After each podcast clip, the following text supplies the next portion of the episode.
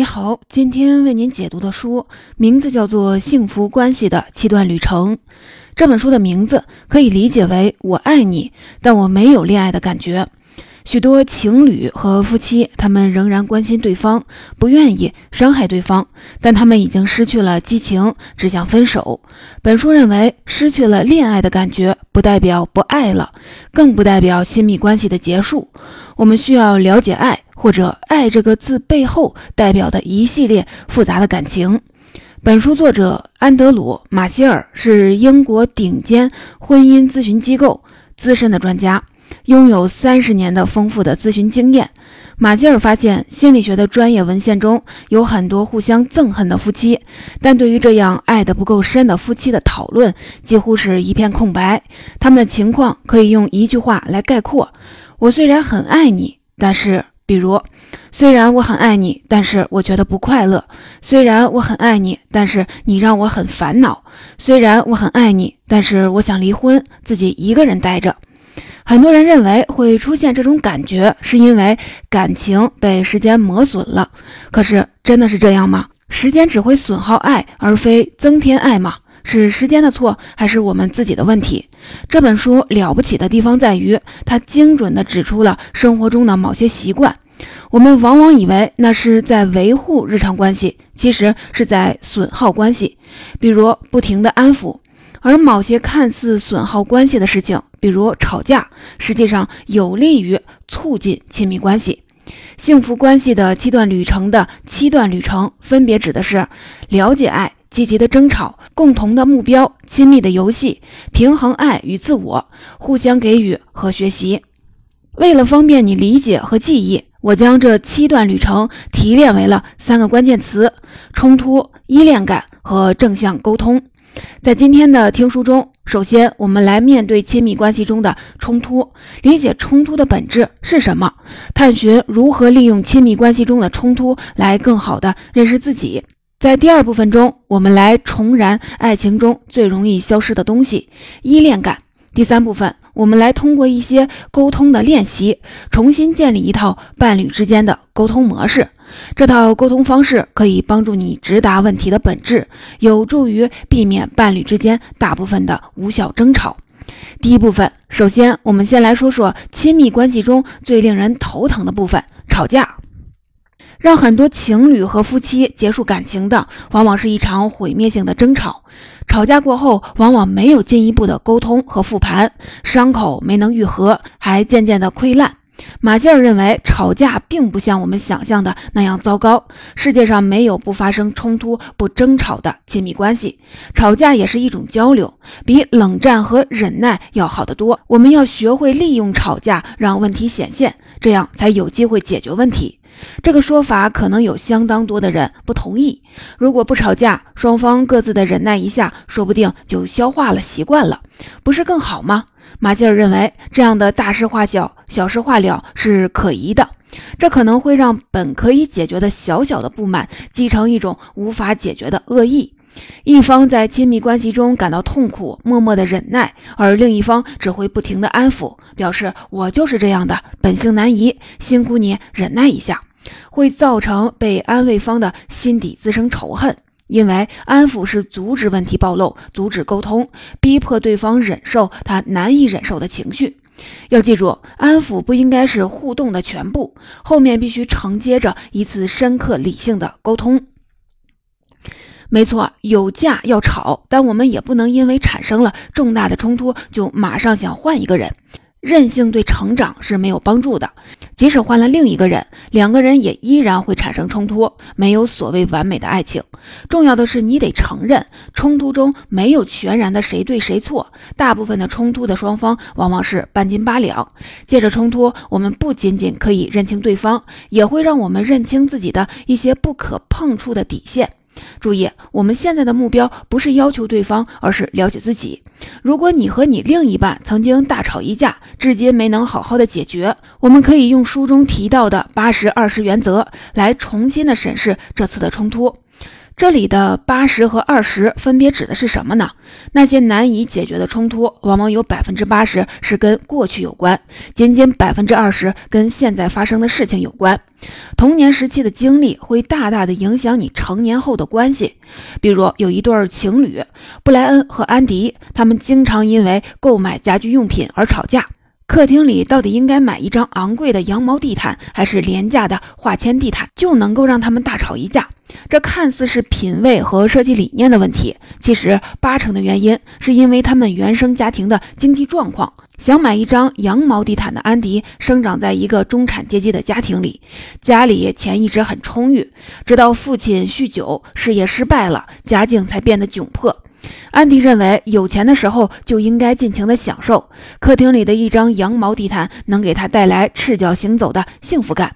而布莱恩来自于并不富裕的工人家庭，他有六个兄弟姐妹。他最深的童年记忆就是有一次在沙滩上捡到十块钱，他开心的把它交给了父母。那个星期，母亲用这一笔钱给一家人加了几个肉菜。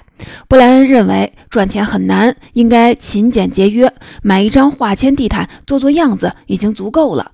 像安迪那样有钱就花是非常不负责任的行为。你看，亲密关系不只是对方的问题，也不只是你的问题，而是因为你和他的过往经历不同，造成了不同的看法。这句话就能概括大部分情侣之前的冲突和争吵。冲突可以暴露出你们的不同，你们只需要再就这些不同达成共识，就能够拥有一段真实的、令人幸福的亲密关系。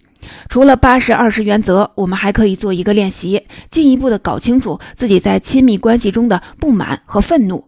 请你在纸上列出你的配偶经常惹恼你的一些小事情，比如随手的乱放账单，在你工作的时候在旁边打电话。仔细逐个的审视这些坏习惯，问一下自己：这些问题为什么会把你惹毛呢？他的坏习惯唤醒了你的什么回忆呢？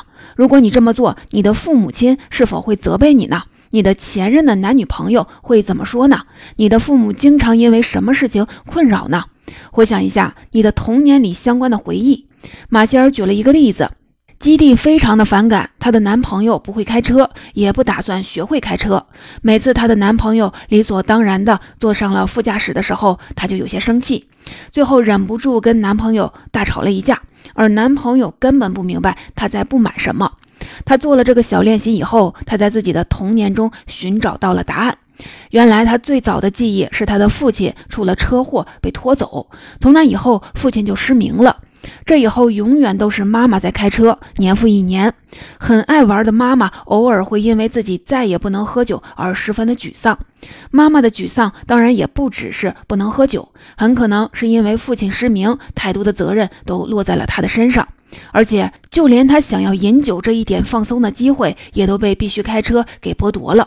除了事件，你也可以回想你父母最爱对你说的话，它可能是一句大道理，比如你想怎么被别人对待，就怎么对待别人。这个世界是不公平的，也可能是针对个人的。你看看你哥哥，或者女孩就应该不争不抢，男儿有泪不轻弹之类的。这些话是如何一点一点地影响了你的人格或者是世界观呢？你和配偶之间有争议的问题，有多少是基于这些见解呢？这些话一定是对的吗？你以后依然打算按照这些想法来指导你的生活吗？思考这些问题，有助于揪出你和伴侣大部分隐蔽的问题，再回归到我们自己身上。第二部分，不知道你是否听说过这么一句话？婚姻是爱情的坟墓，这句话让很多人对婚姻产生了恐惧。他好像在说，跟爱情比，婚姻是一种很差的结果。婚姻毁掉了爱情中那种美妙的、令人心驰神往的感觉。上一代人勉强在一起，也许是因为经济需求，也许只是到了结婚的时候。分手往往意味着出了很严重的问题。但是现在，我们对亲密关系的要求变高了。爱的程度不够，也会成为离婚的理由。我们只想活在令自己兴奋的关系中，但是对爱的要求多了也高了，相互的关系很可能会变得更加紧张了。这种情况听上去真让人失望，但我们不着急把它诉诸情绪。既然造成了这种感觉，那么我们就应该分析一下，我们刚刚所说的爱究竟是什么，消失的究竟是什么。先来说本书的观点。婚姻中大多数情侣消失的不是爱，而是依恋感。爱没有消失，爱的意涵非常的广泛。爱不仅仅是恋爱时的疯狂的日子，也可以是相处十年后轻抚双手的那种确定彼此的感觉。可惜我们往往忽视了这一点。爱这个字粗暴地概括了很多复杂的情感，我们需要细细的理清。爱包括三种非常不同的情感：第一种是指恋爱初期的热情；第二种朝夕相处的亲密感；第三种保护孩子的本能和父母之间的亲情。很多时候，情侣双方的争执是因为对爱的定义不同而造成了困扰。理清爱和爱之间的差异，可以让我们更加了解爱。如果忽视了依恋，伴侣间就会出现疏离，从爱变成了关爱。关爱意味着我们关心某人，希望他们得到最好的，不愿意他们受到伤害。但是这样一来，对方与我们命运交织的方式就变了，变成了相爱却不相恋。这样的“我爱你”变成了“我关爱关怀你”，两个人不再互相吸引，而成了一种沉重的义务。恢复两个人之间的依恋感，需要双方学会重新表达爱意。比如创造优质的相处时间，充满感情的肢体接触，或者是表达感激。依恋感主要依靠目光传达。情歌里唱的“我的眼里只有你”是有道理的。当情侣直视彼此的眼睛，大脑会释放苯基乙胺，这是一种天然的内啡肽，会让我们产生欢愉感，让人有陷入恋爱的感觉。有实验显示，热恋中的情侣在交谈时，有百分之七十五的时间注视着彼此。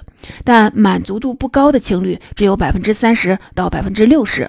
的确，当人的另一半注视自己，停下来全心全意关心着自己，那是一个人最能感受到被爱的时刻。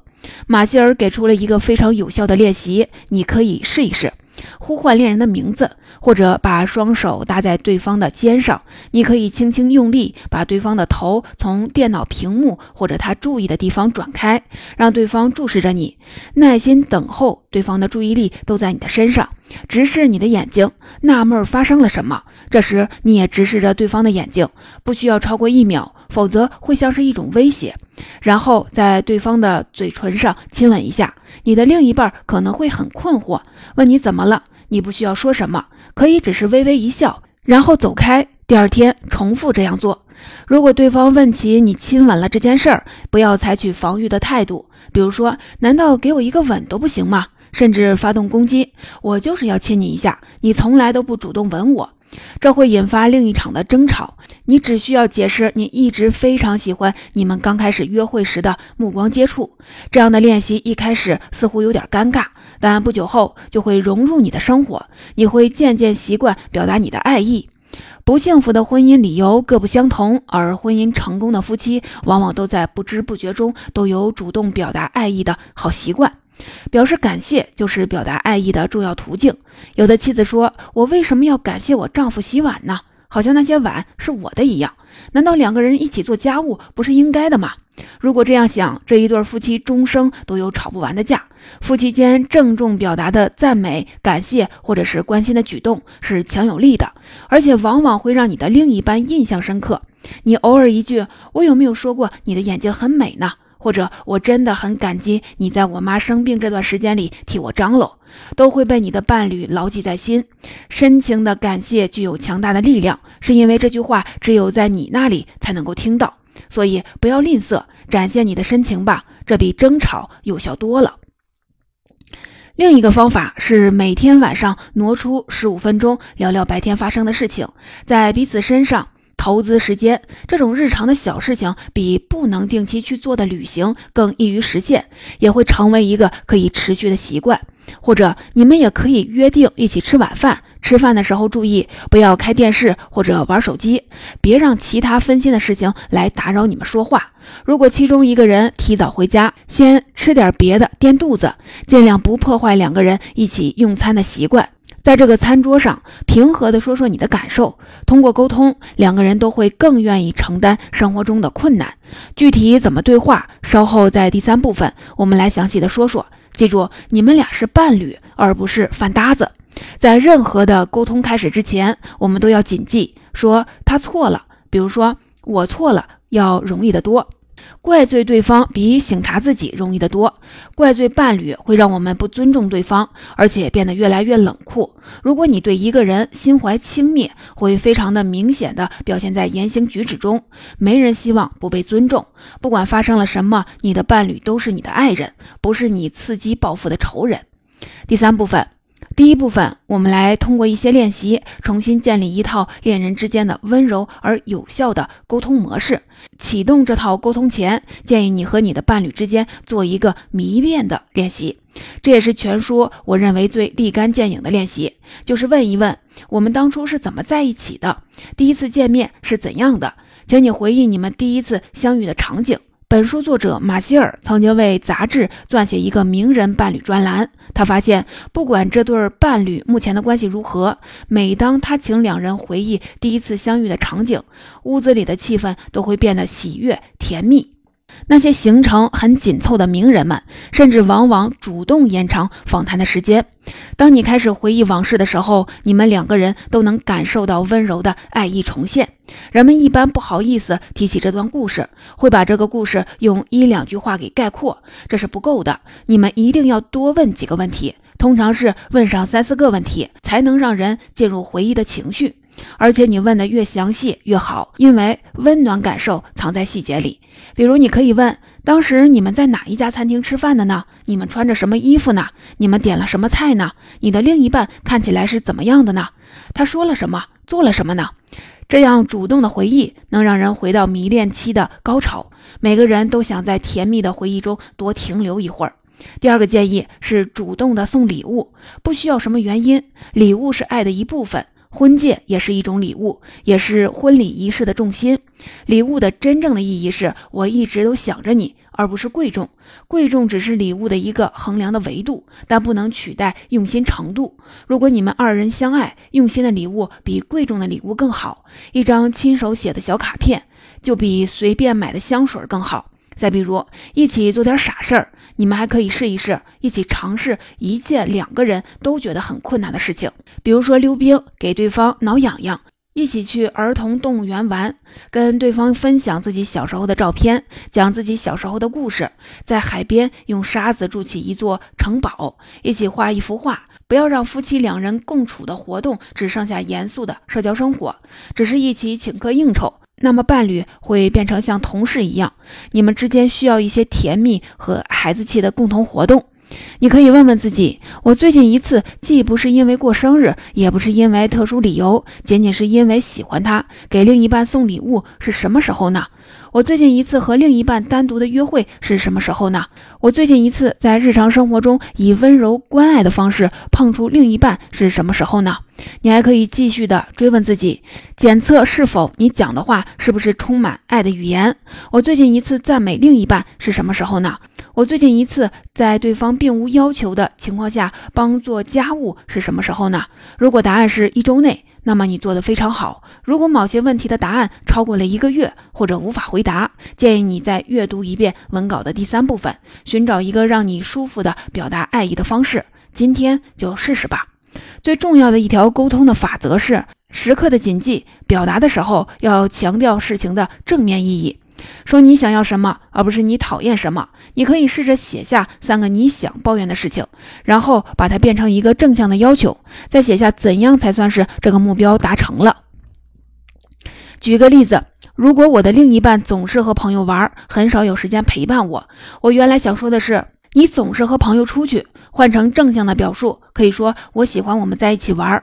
具体的目标是我们星期三可以一起去看电影吗？再比如，我原来想说的是，为什么总是我在打扫卫生呢？你什么都不管。我们能想象这句话一出口，家里是什么气氛？换成正向的表述，我可以说你帮着家里打扫卫生，我真的是很感激。如果设定了一个目标，就可以是如果你能每天帮我倒一下垃圾，那就太好了，你真好。当你的感觉不好的时候，你可以用三段叙述来表达你的感受。当你什么什么的时候，我觉得怎么样？因为什么什么，这个结构能帮你尽可能的说出自己的想法，避免无意义的争论。举个例子，当你忽视我的时候，我觉得很难过，因为我一直尽力的去改变，让你更喜欢我。你看，这就是一个感性的、没有攻击性的、有效的沟通的开始。当一对厌烦彼此的情侣重新找到爱的感觉，他们会对他们的关系更有信心。这种信心是什么呢？就是幸福的夫妻之间都存在的这三条共识：第一，爱需要努力。这句话看似平常，很多人却不知道该如何的去实践。在理想的婚姻里，无论感受如何，双方随时都会照料彼此的需求。这种额外的付出，往往是会让对方最感激你的。第二，爱是付出和接受。如果你收到的爱和付出的爱不平等，请用刚刚提到的方式主动发起友好的沟通。第三，爱是鼓励。在理想的婚姻里，互相分享缺点和问题，然后彼此的鼓励。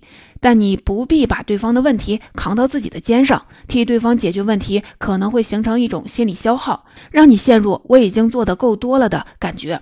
一对夫妻如果他们爱已经永远消失了，后来却找到方法将爱火重新的点燃，这种失而复得的依恋感才是最值得珍惜的。总结以上这本书的精华内容，就为您分享到这里。听到这里，你可能会觉得维持好一段感情真的好难啊。不过，我想跟您说的是，爱的功课艰辛，但绝对值得。不管你拥有多少的金钱和名望，给予爱和接受爱，依然是这个世界上最能让我们感到幸福和存在的意义的事儿。你可以回忆一段你的某段亲密关系，问问自己，当初彼此为什么互相吸引呢？你喜欢对方的美貌、学识、幽默感，还是温和好相处的脾气呢？每个人都在童年时期通过观察父母的婚姻，形成了自己对于婚姻的看法。一个人如果经历过父母某一方的出轨，毫无疑问，他在亲密关系问题上会比常人更敏感。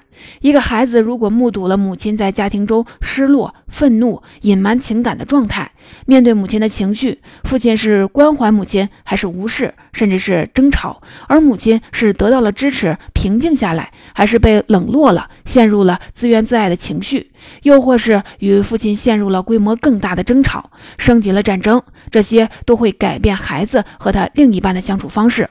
而且你会发现，你爱上的人既像你。又不像你，对方往往能和你形成互补。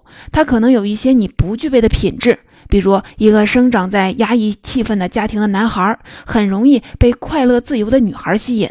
但与此同时，你们又关心相似的问题，面临着同样的挑战，比如你们都在忙于同一个项目或者同一场考试。再比如，你们都关心小动物，你们都喜欢打球。想想你当初爱上对方的哪一点，其实就能够明白。我们爱人，是我们认为自己在另一个人身上看到了一种美，而这种美满足了我们的需求。你就会发现，当初你爱上的他，现在身上依然留存着你最爱的品质。变的是什么呢？不变的又是什么呢？这就是我们需要思考的问题。